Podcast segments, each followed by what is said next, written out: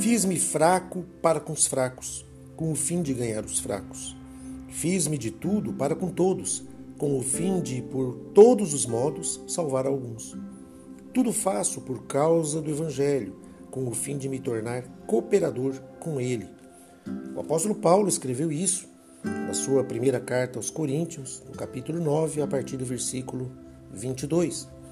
E aqui o apóstolo Paulo mostra que Deus, através do seu Espírito, nos dá sabedoria para alcançar as pessoas das mais variadas culturas. Então, ele usou estratégias para poder chegar a essas pessoas. Afinal de contas, para conversar com um determinado tipo de pessoa, você deve falar na mesma linguagem dessa pessoa. Essa pessoa precisa ver que você compreende a realidade dela, que você entende da realidade dela para que ela possa dar ouvidos a você. E isso acontece em todas as áreas da nossa vida.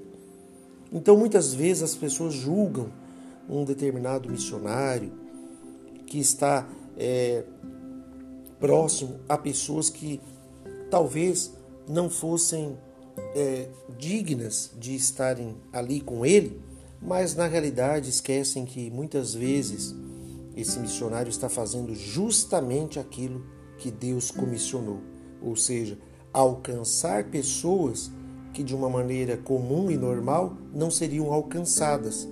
Mas Deus dá estratégias, dá sabedoria e coloca pessoas no lugar certo para que elas venham ser luz e venham testemunhar da grandeza e do amor de Deus. O apóstolo Paulo sabia disso, por isso que ele disse: Tudo faço por causa do Evangelho, com o fim de me tornar cooperador com ele. Então ele não estava preocupado com o que ia dizer, com o que não ia dizer. Tanto que um pouco antes no texto, no versículo 20, ele fala: Procedi para com os judeus como judeu, a fim de ganhar os judeus, para que os, os que vivem sob o regime da lei, como se eu mesmo assim vivesse para ganhar os que vivem debaixo da lei, embora não esteja eu debaixo da lei. Quer dizer, apesar de ter a sua origem judaica e ser um judeu, aqui ele está dizendo o seguinte, que ele não seguia, não seguia mais a religião judaica, mas ele se comportava, ele chegava-se naqueles judeus incrédulos, falava do amor de Deus, tinha abertura para falar da graça de Deus, e aí sim ele cumpria ali o seu ministério. Que Deus te dê sabedoria para compreender a obra que Deus faz, que é muito maior do que nós imaginamos.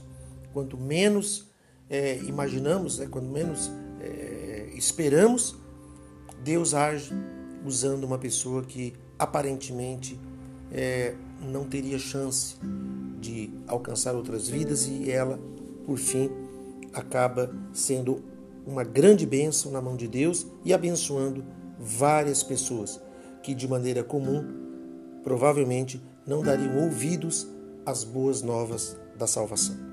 Deus abençoe você, em nome do Senhor Jesus.